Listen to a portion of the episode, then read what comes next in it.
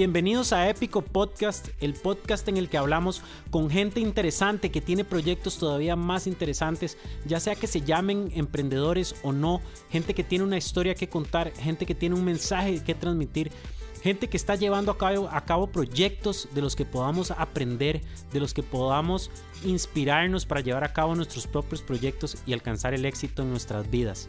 En este episodio número 8 hablamos con dos hermanos, Marco y Daniela, que comenzaron un restaurante que se llama Tacos and Bowls en Escazú, San José, Costa Rica, un concepto diferente de restaurante, un restaurante que ha tenido que entender cómo ser competitivo en una zona donde hay muchísima competencia, un restaurante que se ha dedicado por ofrecer valor real a sus clientes. La conversación estuvo súper interesante, creo que le entramos a, temas bien interesantes de la parte de negocios de los que podemos aprender muchísimo. Este, escúchenlos, son dos hermanos que están haciendo las cosas diferentes y de los que nosotros podemos aprender. Sin más, vamos al episodio número 8 de Épico Podcast, Épico.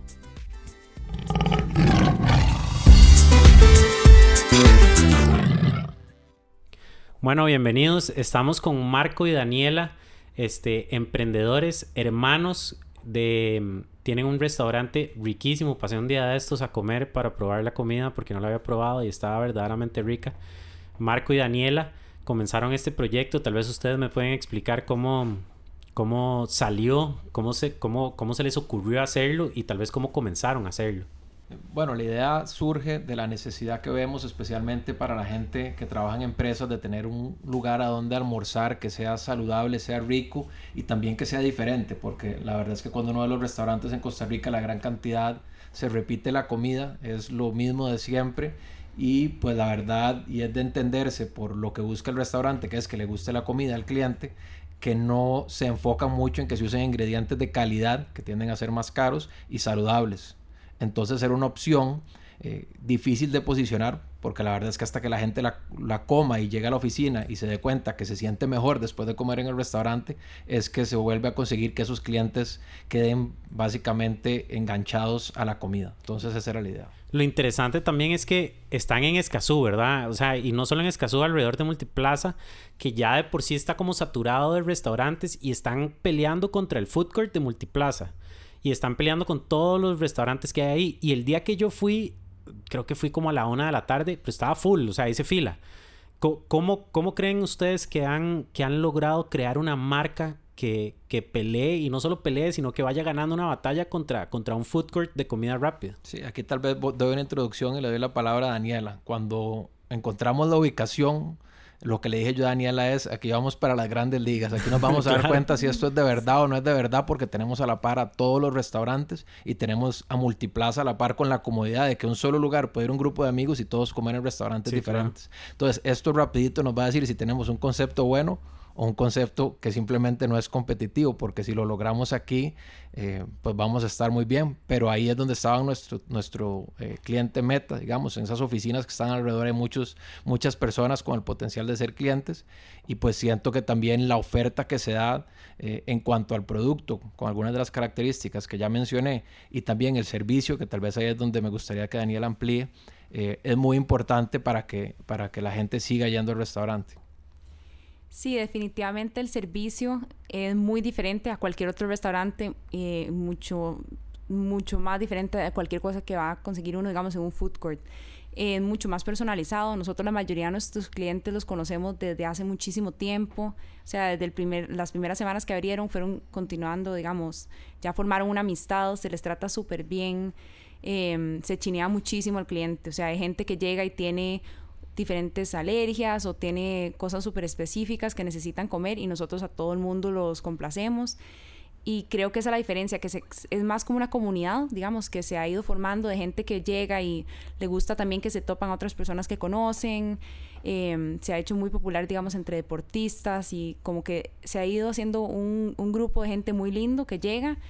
Y creo que esa es la gran diferencia entre ir a un restaurante que nada más uno es uno más en la fila, un número más que si uno ocupa algún cambio es un problema o no se lo van a hacer.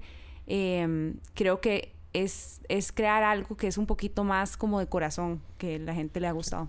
Estás ahí agregando un poco, yo no trabajo ahí ni estoy ahí, simplemente soy cliente, pero sí me doy cuenta cuando llego a veces, eh, que hay clientes preguntando, ¿y Daniela no vino hoy? O sea, cuando falta alguna, se dan cuenta. Y es porque es un ambiente casi que como de casa, digamos, donde la gente de verdad las conoce a ellas y tiene una relación con ellas. Que si usted piensa ir a otro restaurante, pues mentira que si yo voy a McDonald's pregunto y está como sea que se llame la que me atiende, sino que es un tipo de relación más tipo casa, tipo comer donde un amigo o en la casa de la familia. Es ese tipo de ambiente que se crea que es muy diferente. Y a mí me pareció muy chiva porque este yo lo, eh, pedí que viniera Daniela, que, que trajo a, Marco porque me lo recomendó, me lo recomendó un amigo. Me dijo, madre, tenés que hablar con Daniela. Lo que ellos han hecho en Tacos and Balls ah, es verdaderamente chiva. Este, entonces yo fui, traté de ir como, como Secret Shopper, pero me reconociste, entonces no, no, no se logró mucho. Pero. Facebook. Pero sí, Facebook, ¿verdad? Este.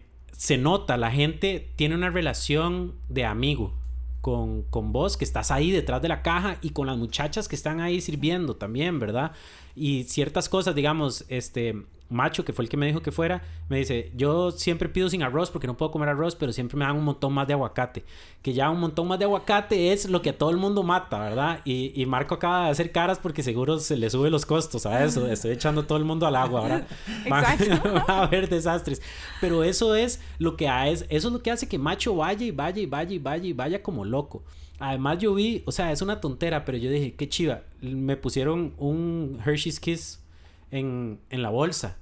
Y es, es una tontera, o sea, pero, pero el cliente lo hace sentir como que, qué bonito, ¿verdad? Como una sorpresita ahí al final. ¿Ustedes creen que esto pasó como orgánicamente o ustedes se han sentado a planear esa cultura que existe, digamos, como esa cultura alrededor de la marca? Creo que no lo planeamos, o sea, no fue algo que se planeó, pero se fue formando. O sea, claramente queríamos siempre que fuera algo, digamos, como dijo Marco, un concepto que fuera saludable, que fuera rico, que fuera rápido, que la gente, eh, no, o sea, que se notara que era una comida más como casera, más hecha con cariño. Em, y también hemos ido invitando como siempre familia, amigos, y creo que eso ha ido jalando como más amigos y también poco a poco se fue creando esa relación con, con, el cliente. O sea, cuando volvían, cada vez el trato era, digamos, mucho más cercano, porque ya nos conocíamos mejor y nos sabemos todos los clientes por nombre y cada vez iba haciendo como ese, como ese digamos, vínculo. Yo no sé si lo planeamos así, pero terminó siendo muy... No, no, no fue planeado así, pero también el restaurante, la manera en que él se prestó para que nos topáramos con esta sorpresa, ¿verdad? La cocina es abierta. Eh, Ajá, que eso a veces es súper complicado en los restaurantes, eh, trae un montón de retos, pero la verdad es que si uno quiere transparencia, eh, ahí no hay duda de que es detrás de la cocina como pueden haber en muchos otros lugares, sino que ahí está, todo está al ojo del, del, público, eso trae, hay que tener mucho cuidado con eso, ¿verdad? Pero al mismo tiempo permite que esté cara a cara con todo el mundo. Usted está viendo todas las, las tres personas, ¿verdad? El, ejército de tres que trabaja en el restaurante y, y, pues eso hace que haya una, relación pues una relación con, con, esos clientes y creo que Daniela ahí aportó mucho también con, con la manera y la forma de ser de ella, de, de llevarse bien con la gente y las otras muchachas pues pues, fueron viendo y se dieron cuenta que así tenía que ser. Eh, temas como lo que mencionó del aguacate, si bien yo vivo enfatizando en el costo. no, pero, siempre digo también de lo importante es que los clientes están felices. Uno no va, o sea, es mejor tener un cliente feliz y que el costo se le haya subido un poco que, que ponerse a escatimar y un cliente insatisfecho. Entonces, creo que por mantener los clientes felices tiene que haber un límite, pero siempre se les tiene que tratar de mantener lo más felices posible. Claro. Pero sí, para concretamente fue algo que nos topamos, que se creara esta cultura. Eh, pero también cuando uno piensa en restaurantes que puedan tener culturas similares, todos los que se me ocurren son, vamos, o restaurantes formales o sodas donde de verdad hay un contacto más allá que el restaurante de comida rápida. Aquí estamos haciendo una mezcla eh, muy brava entre comida rápida y, y, y fine dining, digamos. Hay, hay, algo especial en que se sepan tu nombre, ¿verdad? En, en un lugar. el, el, lugar que yo más frecuenté en mis últimos 33 años de vida fue Arenas, en la cantina en Escazú, porque era amigo de Macho, de Macho el de Arenas. Entonces yo llegaba, ya él sabía yo qué quería tomar, sabía qué quería comer, me lo ponía en la mesa sin que yo tuviera que pedir nada. Y era como estar en la casa. Eso fue un poco, obviamente no en un ambiente de cantina, pero eso fue lo que yo sentí un poco ahí, como que la gente llegaba y ya se sentía en casa tenía, ya los amigos sabían, sabían quiénes estaban ahí, como que conocían a otra gente que, estaba ahí además. Y lo que vos decís de ejército de tres es muy valioso porque con tres personas podés, si solo trabajan tres personas, yo puedo llegar a conocerlas de verdad a esas tres personas y no que sea una compañía de 50 empleados donde yo no sé quién es nadie. Correcto. Sí. Entonces, ¿cómo, ¿cómo nació esa? Bueno, tal vez Marco, contanos, ya que vos no estás ahí todo el día, ¿vos qué haces? Bueno, la verdad es que yo del restaurante hago muy poco, pero tuve mucho que ver con, con la creación del restaurante digamos, el concepto, porque yo soy consultor empresarial. Ok. Entonces, digamos, el plan de negocio, ese tipo de cosas como que está muy por ahí de, de, lo que yo hago. Entonces, pues fue una idea que yo tenía desde un punto de vista de negocio antes de convertirse ni cerca a lo que es. Okay. Sino simplemente decía, ¿por qué los restaurantes no son así? No entendía porque era algo que yo sentía la necesidad y que no estaba encontrando en el y mercado. Viste que había un problema y sabías cómo se podía tratar de resolver. Se me ocurrió una manera de hacerlo diferente, digamos, de una manera que le podía gustar a gente con un perfil similar al mío. Entonces, eh, pues una vez concretado desde un punto de vista de negocio cómo tenía que funcionar, que eso ya es la estructura del número de personas, de, del estilo uh -huh. de funcionar, eh, lo que hacía falta era pues, la pequeña cosita de la comida. la pequeñísima cosita que va a ser la base de todo. ¿Y cómo se les ocurrió el menú? Bueno, tal vez este, cuéntenos del menú y, y cómo surgió ese menú. En ese, en ese entonces yo estaba viviendo en Estados Unidos, yo estudié y viví mucho tiempo allá y Marco, en una de mis visitas de Costa Rica, Marco me presentó la idea y yo ya estaba como con, con ganas, digamos, de volverme a Costa Rica. Y ya con esta oportunidad definitivamente dije, ok, me parece o sea, chivísima, un gran reto, ¿verdad? Porque en esos momentos también era un año muy difícil para la comida, mucha gente nos estaba, estaban cerrando restaurantes, había mucha gente diciéndonos que era un negocio dificilísimo en estos momentos, pero nosotros creímos demasiado en, el concepto y también... Eh, Marco por su lado y los dos juntos, cada uno empezó a, a hacer recetas, a, a, brainstorm ideas de qué podíamos hacer, qué, era, qué eran cosas que se podían combinar qué ingredientes se podían reutilizar en diferentes platos para que los costos se puedan mantener, eh, digamos, controlados, porque si uno tiene un menú gigante es súper difícil claro. controlar todo. Entonces ahí fuimos de poquito a poquito juntándonos y viendo todas las ideas que se nos ocurrían y cada vez haciendo el menú, digamos, eh, más pequeño hasta que llegamos al menú que tenemos ahora. Y eso es súper interesante porque igual cuando empezamos a lo que tenemos hoy, hemos cambiado en el proceso, en todos estos años hemos ido cambiando los platos, viendo cómo podemos, digamos, qué es lo que nos está pidiendo el cliente, qué es lo que más está vendiendo, qué es lo que nos está vendiendo. Igual, digamos, el Hershey's Kiss fue un perfecto ejemplo de eso. Nosotros empezamos con postrecitos y nos dimos cuenta que al final mucha gente los dejaba. Okay. Entonces era solo como, bueno, que es algo dulce, chiquitito, que la gente se puede llevar o se puede comer y que sea como un costo, un buen costo y que nos funcione. Y pensamos en Hershey's Kiss y terminó siendo un éxito.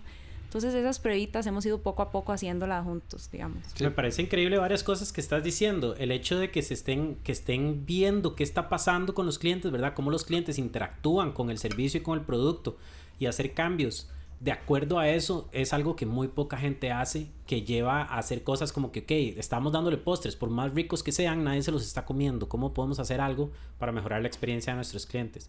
Y vos decís que tu menú es pequeño, pero yo más bien creo que es gigante. O sea, más bien encontraron una manera de hacerlo súper bien, porque son los que no han ido, este, son pocos ítems, pero se pueden hacer muchas com combinaciones diferentes con esos ítems. Entonces, al final, para, para, manejar un negocio es fácil porque tenés poca materia prima que tenés que estar cuidando, pero el cliente tiene una variedad gigante de opciones que, que puede escoger.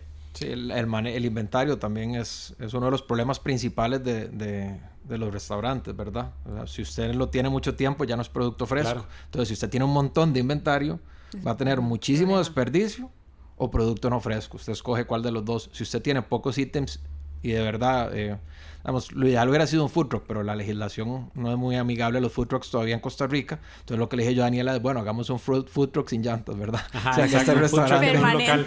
Todos los días se hace fresco, o sea, se hace la comida fresca, se va cuando se va, pero, pero, pero esa es como la idea. Y, y también pues cayendo de vuelta al, al, al menú, que fue un tema que dijeron, sí, son, vamos, son pocos ítems en el menú, y de ahí es donde viene el tema de administrativamente haber diseñado el concepto. De eso es el tipo de, de prácticas administrativas que venían desde antes de decidir cuál era la comida. Tenía que ser pocos ingredientes. Claro. Tenían que ser.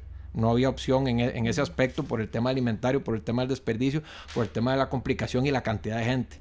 Nosotros en las pruebas, eh, o sea, ¿cómo surgió el menú? El menú surge Eh, básicamente, o, la idea que le dije yo a Daniela cuando ella todavía no había venido, había empezado con esto, es yo quiero hacer un restaurante que gire alrededor de salsas, diferentes tipos de salsas.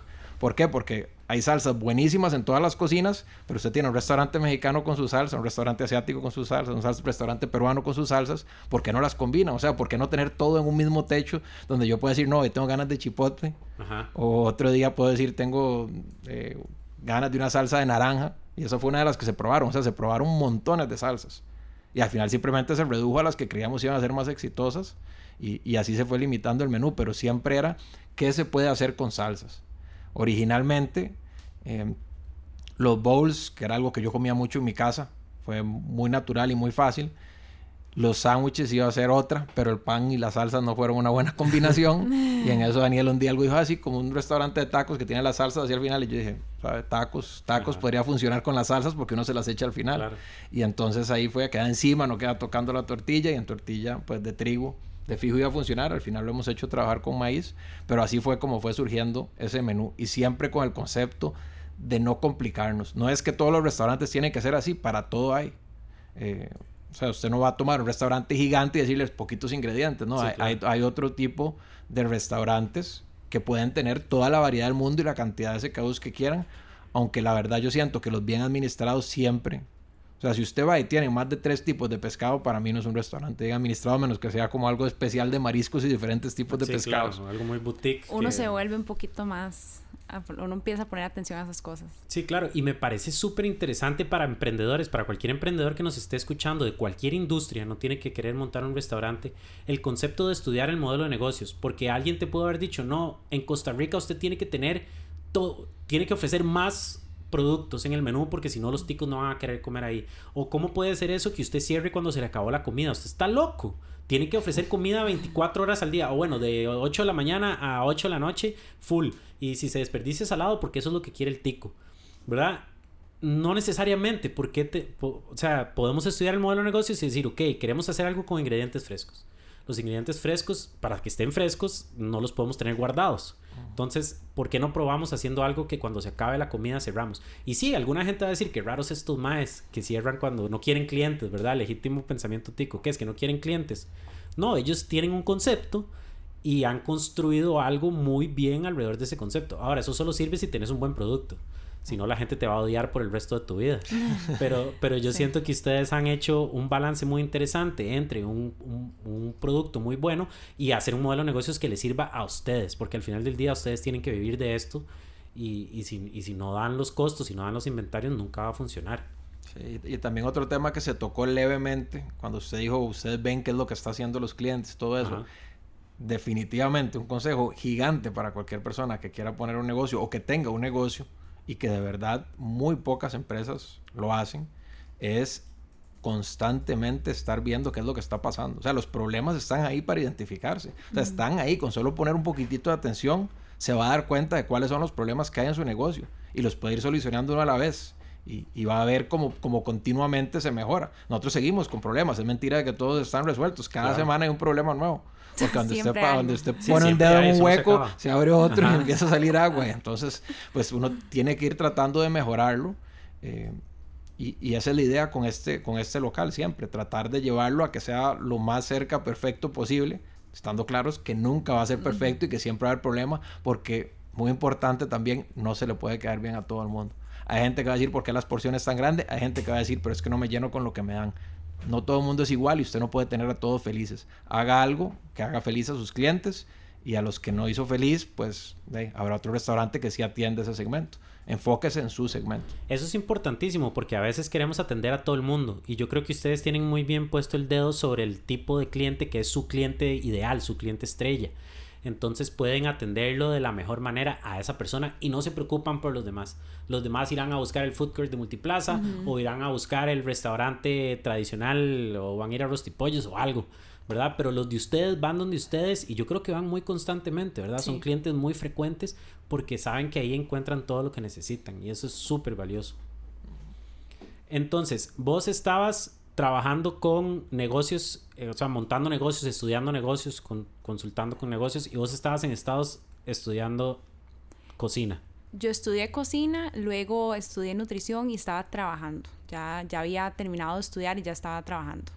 Ok, y lo que me parece chivísimo de esto es que este no fue el chef que trató de montar un restaurante por una visión de comida que después iba a desatender la parte administrativa o un administrador puro, digamos, o una persona de negocios puro que no iba a entender la parte de la comida importante, sino que juntaron dos, dos cualidades muy especiales, entiendo el negocio y entiendo la comida, y lograron montar algo exitoso, porque lo que pasa mucho es el, lo que yo llamo los inventores locos, que sirven para estar en el laboratorio inventando cosas, pero no sirven para la parte comercial. o la gente de negocios que tiene muy buenas ideas, pero no las pueden ejecutar porque no tienen ese, ese feeling en, en la industria que la están ejecutando.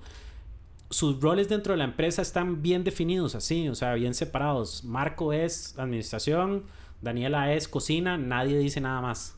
Sí, en realidad Daniela también maneja gran parte de la administración. O sea, lo que le digo yo a Daniela es manéjelo como que fuera suyo. Simplemente yo soy un cliente que tiene una voz muy fuerte en el restaurante. Entonces, cuando yo llego y veo algo mal, yo sí voy mucho como cliente, ¿verdad? Sí. Eh, es el cliente yo, más no, difícil yo no operaba, claro. yo no operaba, ni le quiero decir algunos de los apodos que me han puesto ahí en los tiempos, pero este, yo no operaba, eh, operativamente no estaba haciendo nada. Yo le dije a Daniela, estas son todas sus decisiones estas son mis decisiones, pero mis decisiones es como, nos llamaron de no sé dónde que quieren que les abramos un restaurante y esa es mi decisión. lo administrativo, operativo, todo eso es Daniela. Ok. Y yo simplemente llegaba y si veía que se estaba haciendo algo mal, por ejemplo, el tamaño de la porción, super, o sea, yo llegaba y... Todavía. no pida más aguacate. Los aguacates.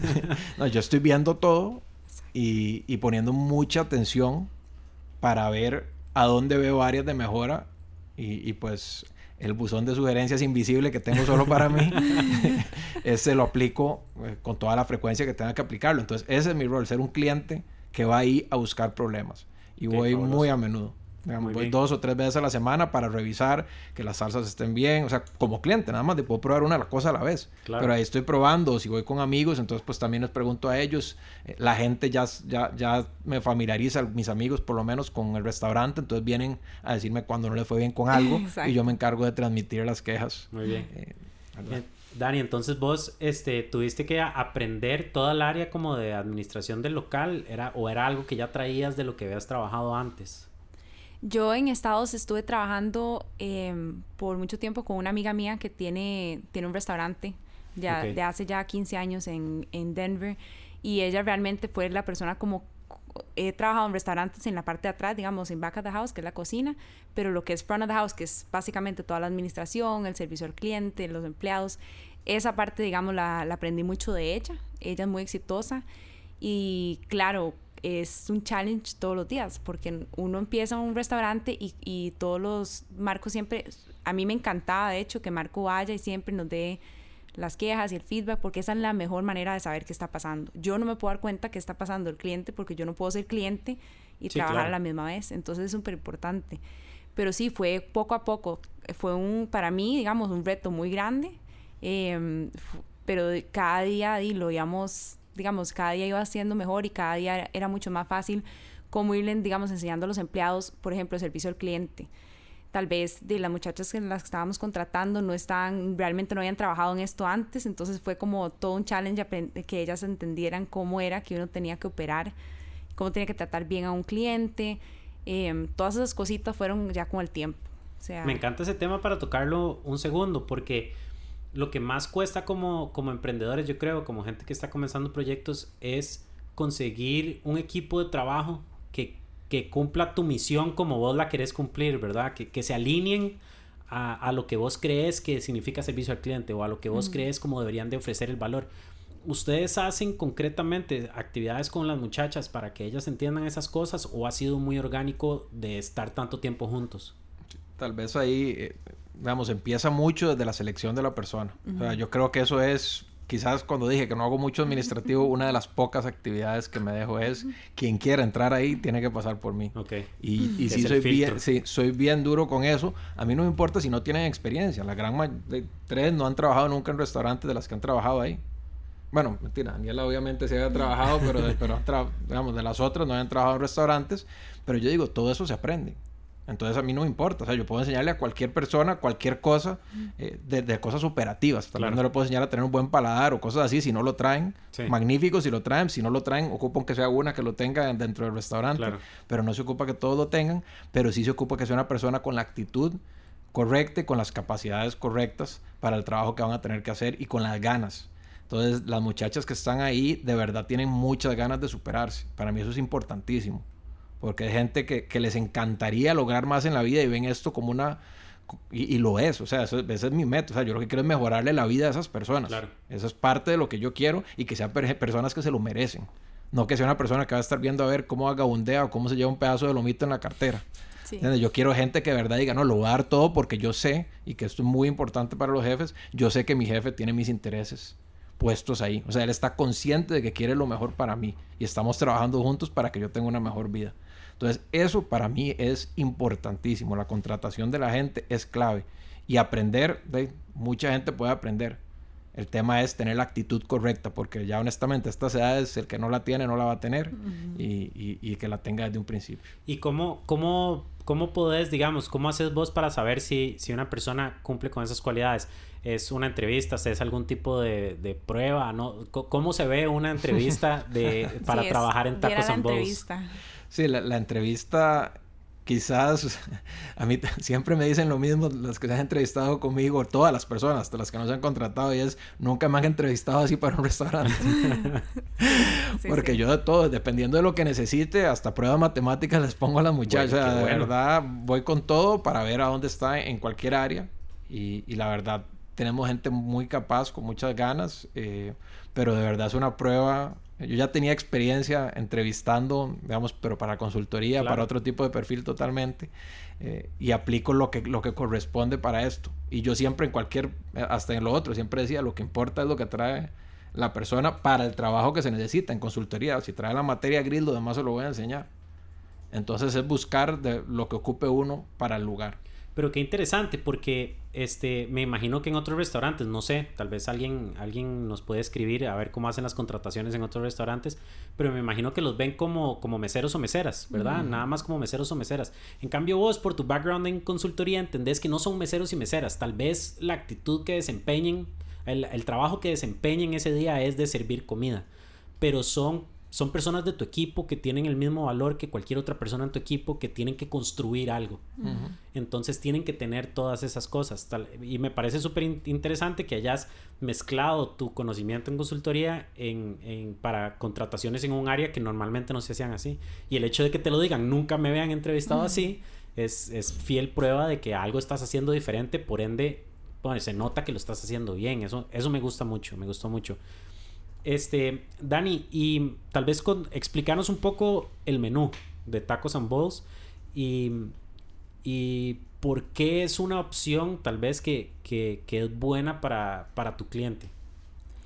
Bueno, el menú tiene tacos y tiene bowls. Em, ¿Qué son bowls? Los bowls es, como dijo Marco, es un experimento que él hacía en, en su casa realmente es como un tazón, digamos, imagínese el típico plato tico casado donde uno nada más, sí, un chifrijo, uno le echa todo lo que tiene. Ya se puede decir chifrijo. Y se puede, ya, se puede, ya se puede, se puede mezclar todo. Entonces, es increíble, digamos, hay gente que le encanta, o sea, a nosotros hasta nos piden cuchara para, para comer bowls, hay gente que le encanta todo junto en el plato mezclado la idea del, del, taco, ¿verdad? Es que fueran tacos más saludables. Creo que el taco tradicional tico es delicioso, pero no era, digamos, exactamente lo más saludable. Normalmente frito, el taco con tico mayonesa. Es lo menos saludable que hay en el planeta Tierra. Exacto, pero es, es tortilla frita, carne frita, salsa rosada. Sí, exactamente. Y repollo. Y repollito. No tiene nada verde. Entonces los tacos de nosotros definitivamente son más saludables. Tenemos tortillas de trigo y de maíz. Em, las carnes de nosotros que se usan en los tacos y en los bowls Em, son carnes que se cocinan en ollas de cocimiento lento por, o sea, 12 horas. Entonces, di totalmente otro concepto. Digamos, la carne es súper saludable, es completamente cocinada con olores, no tiene grasa. Eh, tiene la grasa natural, pero no tiene grasa agregada. Y mm, esto creo que es la gran diferencia. O sea, la gente se come unos tacos y se siente súper bien, igual que con el bowl. Entonces, en los tacos tenemos seis diferentes sabores. Em, tico, California, siamex, encebollado, chipotle y jalapeño. Esas son las salsas. Esas son las salsas. Algunas de estas salsas también se ven en los bowls. Estas salsas, digamos, se pueden combinar con pollo, res o cerdo o vegetariano, como se os guste, y puede ser tortillas de maíz o de trigo. Entonces hay tres tipos de carne, cinco tipos de salsas, seis, tipos, de salsas. De, de tacos. Se imaginan la cantidad de combinaciones que pueden hacer con eso. Exacto. Y los bowls son igual, son seis bowls y también pollo, o cerdo. Y una opción muy, muy interesante que hay en los bowls es que hay arroz blanco, arroz integral. Y también tenemos una opción que se ha vuelto muy popular y es que es cero carbos. Y esta es la opción, digamos, para gente que le gustaría comer como más proteína, menos arroz, o la gente que está en dieta o que simplemente se están tratando de cuidar. Y podemos ponerle vegetales y ensalada en vez del arroz. Buenísimo. Y esto, esto ha sido súper, súper popular, de hecho. Yo fui el otro día y ahorita no me acuerdo qué fue, porque fue hace como dos semanas, no me acuerdo qué, porque yo te pedí a vos que me hicieras el plato. Que, que, vos escogieras, sí, eran tacos, no me acuerdo cuáles eran las salsas, me acuerdo que estaban riquísimos, pero me acuerdo que lo pedí para llevar, fui, llegué a la oficina, lo vi y dije, yo no me voy a llenar con esto jamás, jamás. Y me los comí y estaba, no estaba, obviamente no estaba ahogándome de lo lleno, pero estaba completamente satisfecho. Y dije, qué chiva que en todos los lugares me sirvieran la porción que yo necesito. Y obviamente no era que lo hiciste pensando en Juan Muñoz, pero, pero era como si esa fuera la porción que yo necesitaba comer ese día. Hasta eso, digamos, me pareció súper chido. Sí, la porción ha sido todo un tema. Eso sí, definitivamente se ha ido. Eso ha sido una de las guerras de todo desde que empezamos, porque cómo calcular exactamente cómo no dar mucho, cómo no dar muy, o sea, muy poquito. Eh, y ahí se ha sido, y, o sea, poniendo atención, cuánto, cuánto arroz se está devolviendo, claro. Eh, de, digamos, del bowl, em, cuánta carne estamos dando, o sea, todo eso ha sido a pura prueba. Sí, también, perdón, también, eh, pues el tema de cuál es la porción que se debería comer una persona. O sea, no les guste o no, ahí hay figura paternal en ese restaurante y esto es lo que usted se debería de comer. Sí, es como que nos están cuidando. Exacto, se queda con hambre de, si queda con hambre es porque está comiendo más de lo que debería la mayoría de la gente. O sea, hay otra gente que depende, depende de su tamaño y toda la cantidad que usted ocupa comer. Pero la persona promedio con estas porciones debería de, debería de ser lo que está comiendo. Y sí, en realidad sí, eh, hay ciertos productos que yo le digo a Daniela, cobre los caros y la gente no debería estar consumiendo eso. No voy a decir nombres para no dañar el producto, pero, pero, un producto 100% comercial que hay en todos los restaurantes y simplemente yo digo, cobre la carísima porque la verdad eso está muy bien, es política pública hasta cierto sentido, ¿verdad? Si hay algo, si el gobierno ve que hay algo que no deberíamos estar consumiendo por nuestra salud o por lo que sea, le pone impuestos. Me gusta eso de que ustedes tienen el interés, el interés de sus clientes están en sus manos, que no los van a dejar hacer lo que les dé la gana. ¿Okay? Usted no debería estar comiendo esto. Entonces, si quiere, tiene que, tiene que sufrir un poquito para, para sentirlo. Eso, eso me gusta mucho. Los ticos no estamos acostumbrados a eso. Generalmente vamos donde, este, a un gimnasio donde nos dicen no puede venir a entrenar tres veces al día, que me ha pasado, no puede venir a entrenar tres veces al día, pero ¿qué? Yo soy el cliente, yo estoy pagando, déjeme hacer lo que a mí me dé la gana. No, no, es que no, es que no es bueno para su salud, entiéndame. Y en vez de entender eso, decimos, qué más más raro, qué, qué jefe más raro, no quiere que yo sea el cliente de él. No, no, nosotros además de de ganar plata de usted, necesitamos que usted esté bien, que esté saludable en este caso, que coma tranquilo. Eso, eso me parece muy, muy chido. Hay algo, yo hablo mucho con mis emprendedores acerca de métricas, ¿verdad? Necesitamos métricas para medir lo que estamos haciendo, como dicen, lo que no se puede medir, no se puede mejorar. Entonces me parece muy interesante eso de que estuvieran viendo la cantidad de arroz que se vuelven en los platos. ¿Eso es algo que ustedes hacen como orgánicamente o hay como un libro de procedimientos que dice como este, revise, esté, lleve un conteo de cuánto arroz se devuelve en los platos y, y, repórtelo, como para tomar decisiones o es como a, como al, como a feeling. No, yo creo que, por ejemplo, arroz sí se ha hecho, creo que con medida desde el principio. Me parece que es una de las pocas, la cantidad que debería comer la persona, igual que la carne, tratamos de mantenerla con la cantidad que dice que debería comer una persona. Otras cosas como, por ejemplo, el guacamole, los frijoles, cosas así, eh, sí se ve cuánto devuelven y en especial porque pues el, el, paquete, no sé si pidió acompañamiento cuando, cuando comió ahí, pero, el pero viene con, con un paquete de, galletas de maíz tostadas. Cuando se le acabaron las galletas, el guacamole queda ahí por lo general. O sea, está el desperdicio de si se está sirviendo más de la cuenta. Entonces ahí sí hay una, una posibilidad de notar si se está pasando, eh, se está, está dando más de la cuenta. Igual con las carnes, pues tampoco es que tenemos no hay tazas para poner la carne, medirlas y ponerlo en el plato por el hecho de que tomaría demasiado tiempo. Claro. Y tampoco queremos que la gente tenga que, perder demasiado tiempo ahí esperando. Entonces ahí sí es como a, digamos, a, factor humano, donde, donde siempre va a haber... Eh, se, les empieza a ir la mano, se, se empiezan a poner muy generosos, pero lo que se da cuenta uno es que la gente deja. O sea, en realidad no es un tema de, de que la gente se va a comer lo que usted le ponga en el plato la gente come hasta donde ya se sintió bien. Y la mayoría. Y la, sí, la, mayoría, porque yo y mis amigos no, estamos en ese grupo. Pero también cuando son bowls, la gente busca una proporción. Por lo menos se lo digo yo. Yo en, cada tenedor va a ir un pedacito de cada cosa ah, porque el, bowl es un mejún, es una, mezclazón, ¿verdad?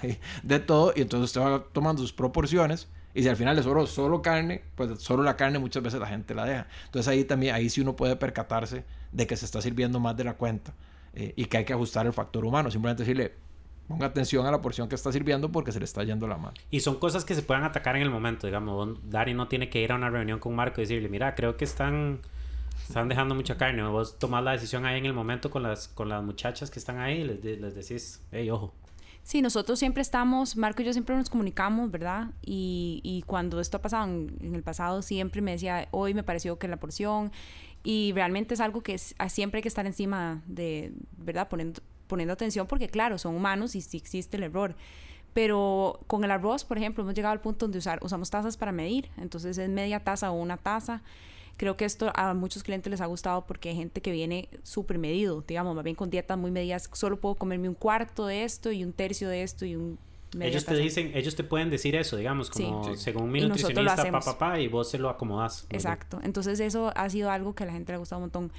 Pero sí, creo que, que con lo de la porción también, eh, otra cosa es eh, que sea visualmente bonito. Creo que cuando uno ve un plato que está balanceado y que se ve la, una cantidad de carne buena y el arroz y todo, se ve bonito. No es como un tazón lleno de comida hasta arriba. Y creo que también a la comida entra mucho por los ojos. Y entonces también a la gente le gusta eso, ¿verdad? Que los bowls se vean bonitos. Cuando llega un bowl hasta arriba de comida, eh, tampoco se va a ver súper, Sí, se va como grotesco más bien. Sí, hacer como un plato de peón que no es lo que nosotros queremos. Ok, genial. Entonces, ahora mencionaste que, que a ver, que te, o te pudieron haber llamado alguna vez para que abrieras otro restaurante. Ahorita solo existe uno. Solo existe uno, sí. El que está, ¿cómo se llama esa plaza en Escazú? Eh, Centro Comercial Boulevard. Centro Comercial Boulevard en Escazú.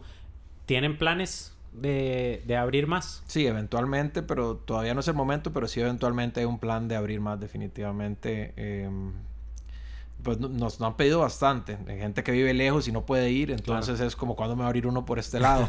y uno todavía no es el momento y también mucho vuelve a lo que hablábamos al principio, llevarlo lo más cerca perfecto.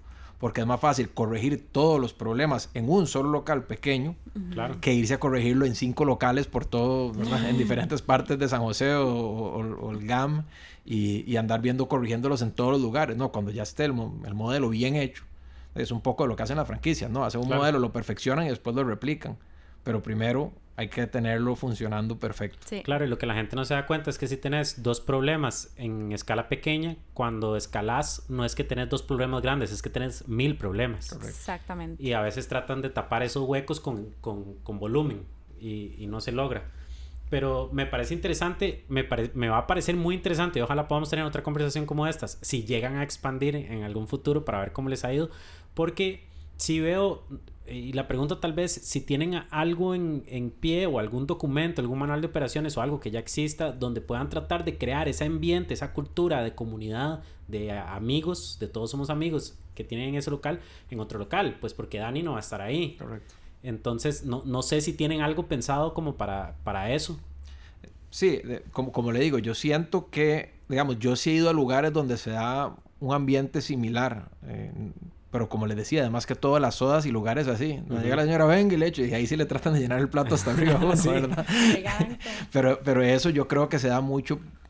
Tiene que ser por, por la capacitación, o sea, por, por dar el ejemplo. Entonces yo sí siento que hay que llevarse sangre de un lugar a otro lugar. Claro. O sea, no hay otra opción. Cuando se abra otro, va a tener que ir una persona que esté en el actual, que ya aprendió cómo funciona eso, a dar el ejemplo.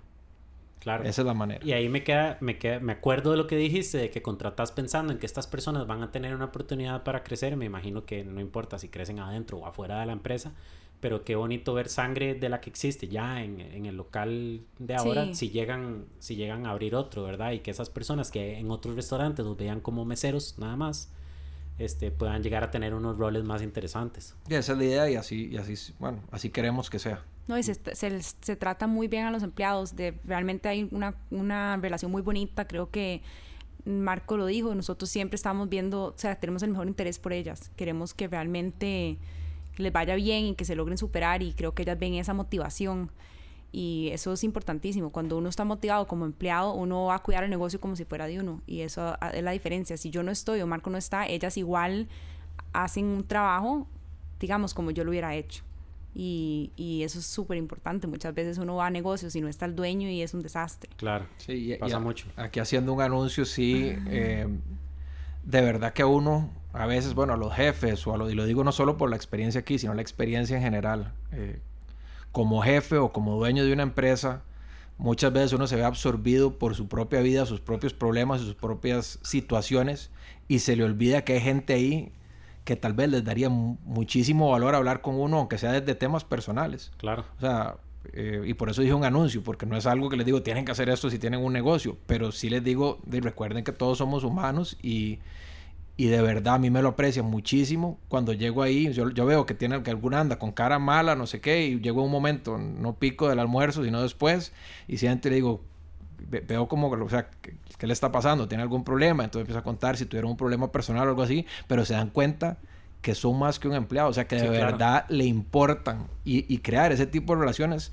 y especialmente la gente que quiere invertir en la industria alimenticia, o sea, la rotación de empleados en el segmento de comidas es de las más altas que hay. La gente trabaja normalmente como mesero mientras consigue algo mejor. Claro. Entonces, si usted logra tener a esa gente feliz y que se sienta, y, aplica en todas las empresas, si usted siente que de verdad el dueño de la empresa o el jefe, usted le importa y está cuidando que usted esté bien, el salario no es que no importa, hay necesidades, pero el salario llega a ser un factor menos importante. Uno no se ve de un lugar a donde de verdad se preocupan por uno y buscan el bienestar para irse a un lugar a donde uno simplemente es un número más en la planilla y un salario más que hay que pagar. Y yo lo veo muchísimo en otras industrias, por ejemplo, en agencias de diseño, de ah, publicidad, ¿verdad? Que se te va el diseñador por 100 colones más al mes y se quejan, es que este más se me fue, ¿cómo se me va a ir si yo le he dedicado tanto tiempo? Bueno, si se va por 100 colones más al mes es porque lo único que le importa es la plata y usted no logró construir algo más importante que solo la plata. Me fascina.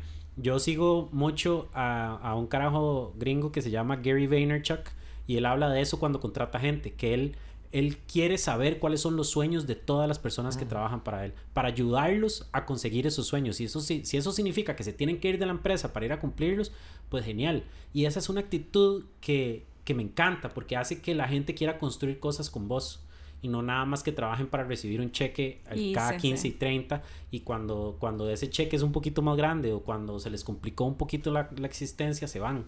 Y siento que muchos emprendedores ticos podrían aprender muchísimo de, de, esa actitud que ustedes tienen. Bueno, este, ustedes son muchachos muy ocupados y tienen que ir a manejar un restaurante que me imagino que abre ahorita. Entonces vamos a pasar ya mismo. ¿Vale? ¿Está listo? Vamos a pasar ya mismo a la tan esperadísima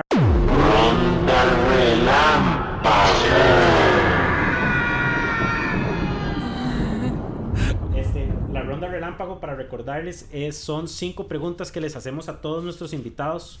Las mismas cinco preguntas. Ustedes son dos, entonces pueden responder una respuesta a cada uno. La primera pregunta es, si pudiera mandarle a todo el mundo un artículo, video, foto o libro, ¿qué le mandaría? Marco dice que no, que él no quiere contestar eso. un artículo, un foto, un libro, de cualquier cosa. De lo que vos quieras, vos, se los vas a mandar y ellos lo van a ver. Em, eso está difícil. No tiene que ser de negocio, ¿verdad? Puede ser de algo de que a ustedes les parece importante. Ale, Ale, yo creo que les mandaría el álbum Panini de 1990. eh, podría ser algún, algún artículo que relacione como de lo que estamos hablando, básicamente como de, de, cómo mantener los empleados felices y cómo eso va a, hacer mejor a su negocio. O sea, yo creo que es algo que, que si uno ve todas las empresas, en, en muchas de las empresas más grandes, todas están haciendo como un, hacen mucho para que la comunidad y sus em, employees estén felices Y creo que eso sería algo que mucha gente podría, o sea, mucha gente le podría interesar leer. Claro. Ok, pregunta número dos. ¿A qué le tienen miedo? Desde un punto de vista de negocio. Puede ser filosófico, puede ser personal, las alturas. Se lo, se lo, puedo dar hasta desde el punto de vista de la empresa, porque ¿qué, qué, cuál es mi miedo? Mi miedo es encontrar a una de las trabajadoras haciendo algo no ético, como robar o algo así, porque de verdad que uno crea ese vínculo emocional y eso que quiere que se superen. Y uno no se quiere decepcionar. Y la decepción, o sea, de verdad, de las cosas más feas, de las experiencias más feas del, del restaurante fue una decepción eh, en ese ámbito. Claro, y, es horrible. y, y es de verdad que es un sentimiento horrible cuando uno está trabajando con una persona para que llegue a tener una vida mejor y no lo aprecian y lo desperdician por una tontera como, como un comportamiento no ético. Claro. Sí, echar a alguien. eso. Dani, ¿a qué le tiene miedo? Sí, creo que le tengo miedo a que salga algo, digamos, nosotros tenemos mucha suerte en que, en que todo este tiempo que hemos tenido el restaurante, todo realmente siempre nos ha ido súper bien, nunca hemos tenido un problema como de que alguien se enferme o que nos pase algún tipo de contaminación cruzada o algo así que puede pasar en cualquier negocio, Claro. digamos, está el ejemplo de Chipotle que fue un desastre porque tuvieron un problema con con una contaminación. Entonces, en eso yo le tengo miedo a eso, a que algo así nos llegue a pasar.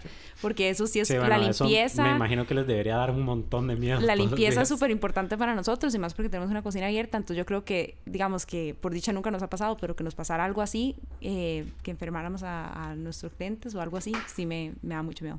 Ok. Bueno, pero el hecho de que le tienen mucho miedo a mí me da confianza porque significa que están, Sí, están tomando las precauciones del caso. ¿Tienen este, alguna rutina diaria que les permita seguir haciendo cosas o algún mantra, algo que ustedes hacen por ustedes que les permite seguir realizando trabajo de alto nivel todos los días?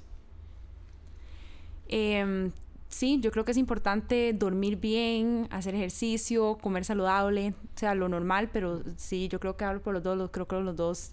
Y también porque si uno está bien, uno va a estar mejor para, digamos, para el negocio. Y tratar de, mm, de, llegar ahí siempre con, obviamente todos tenemos nuestros días, pero con una buena actitud y con ganas de, de ser un buen ejemplo para los empleados y también para, y para nuestros clientes. Sí, eso yo lo digo mucho como emprendedores. No tengo tiempo, soy tan ocupado que no tengo tiempo para hacer ejercicio y no tengo tiempo para comer bien. Ento- y lo usan como excusa. Yo siempre lo que les digo es, y si usted se enferma, ¿quién tiene tiempo para hacer todo lo que usted hace? Ahora, si usted se enferma, nadie maneja este barco. Este, Este, entonces todos los emprendedores que están ahí, que creen que su emprendimiento es excusa para no entrenar y no comer bien y no dormir sobre todo, vayan a, a- bueno, pueden ir a comer a tacos and balls, hacer ejercicio y dormir. Pregunta número 4.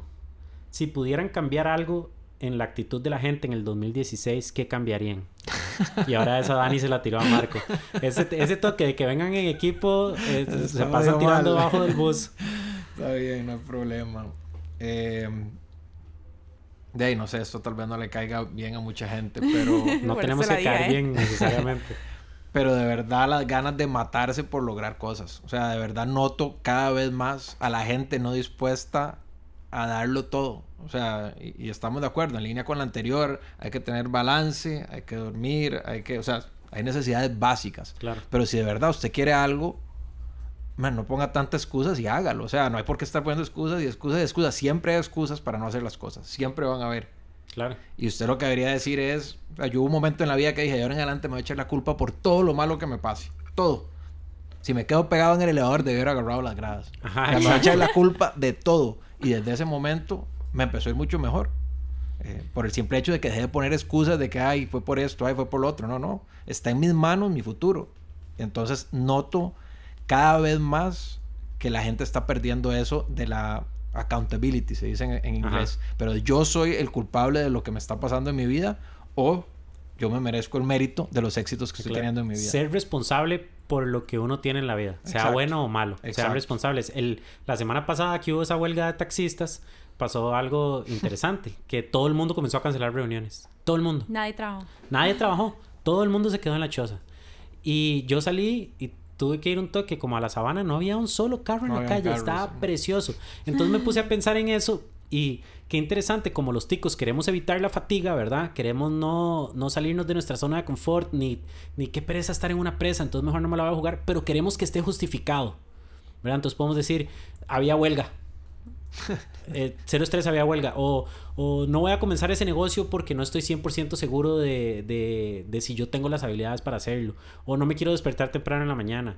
O no tengo la condición física para comenzar a hacer ejercicio. O es que yo he tratado de hacer muchas dietas antes y nunca he podido, entonces no voy a tratar otra vez. Ah, siempre queremos evitar la fatiga, pero con justificación. Entonces yo comparto la idea de Marcos, si pudiera cambiar algo en la actitud del, de la gente en el 2016 sería eso, que, que sean más responsables. Este, y la última, número 5. Díganme algo que ustedes crean que sea verdad o que ustedes saben que es verdad, pero que la mayoría de la gente no está de acuerdo con ustedes. Bueno, creo que sí es verdad eso de que no, no voy a decir solo lo tico, pero en general la gente siempre tiene alguna excusa para no hacer algo. O sea, creo que sí, sí, sí es algo que todos sabemos, pero tampoco hacemos un gran esfuerzo por cambiarlo, digamos. Sí, la, la culpa, eh, le digo una, la culpa de cómo están las cosas es, de uno, es de todos. Es de todos. O sea, si usted quiere que las cosas cambien, haga algo. En Costa Rica nos vivimos quejando de todo y qué hace cada persona para hacerlo. todo el mundo sabe que lo cambie una persona, llámese presidente o ministro o diputado. Sí, siempre alguien, o dice, como el perfecto ejemplo es el, perfecto ejemplo del gimnasio, digamos, de que dice, a menos de que usted empiece a levantarse todos los días y ir y agarrar la condición y seguir yendo y, y mantenerse ahí, nadie va a llegar y cambiarle cambiar las cosas que uno quiere cambiar. Esa es, una, esa es una buena metáfora, la de gimnasio. Bueno, yo tengo un gimnasio con mi esposa y, y eso lo vemos. Ahí tenemos clientas que llegan y, y, va, y hacen la hora de entrenamiento que les toca, pero la hacen a media máquina. Y después es y después dicen que es culpa del, del coach o culpa del régimen de entrenamiento o culpa de la dieta, ¿verdad? Pero, pero si se dieran cuenta de que no le están dando ni cerca del 100% a esas horas de entrenamiento, se darían cuenta que es culpa de ellas. Sí, claro. ¿verdad? Este, y pasa mucho como nosotros emprendedores. No, yo trabajé 16 horas ayer, yo no sé por qué mi empresa no, no, no levanta. Ajá, pero 16 horas haciendo qué? ¿Haciendo cosas importantes o no? ¿Verdad? Entonces me, me, parece, me parece un punto importante y un excelente lugar donde cerrar. Muchachos, ¿a dónde encuentran Tacos and Balls? 300 metros sur de Multiplaza, en el centro comercial Plaza Boulevard. Ok, ¿y Facebook? Tacos y Balls. Tacos y Balls. Creo que es el, el I es con la. ¿O no? es tacos y balls, así no, con el, con el signo lo de and en inglés, sí. Con el signo. Con el signo me, tacos and balls. me imagino que si buscan tacos balls, Costa Rica ahí definitivamente les va, a salir.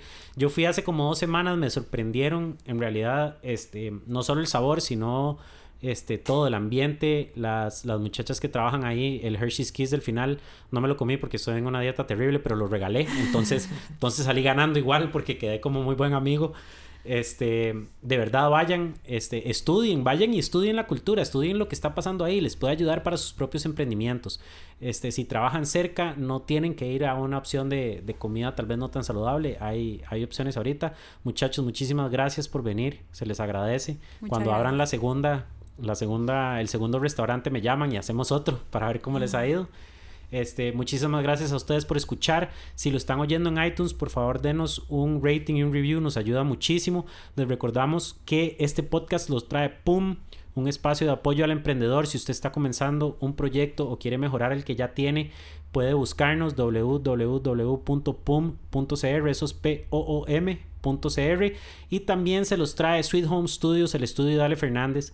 Como lo he dicho antes, si quieren venir a grabar poesía, un audiobook, si quieren venir a grabar a su grupo de trash metal, este es el lugar donde ustedes lo pueden hacer. Pueden buscar a Ale Fernández en Facebook. Dice Ale que tal vez trash metal no tanto, pero, pero bueno, escriban. Este, lo peor que pueden hacer es, es enseñarle a Ale su música lindísima. Este, Ale Fernández en Facebook, Ale FDZ en Facebook. Le pueden mandar un mensaje por ahí, coordinar una cita. Este, sin mucho más, nos vemos en el episodio número 9. Épico.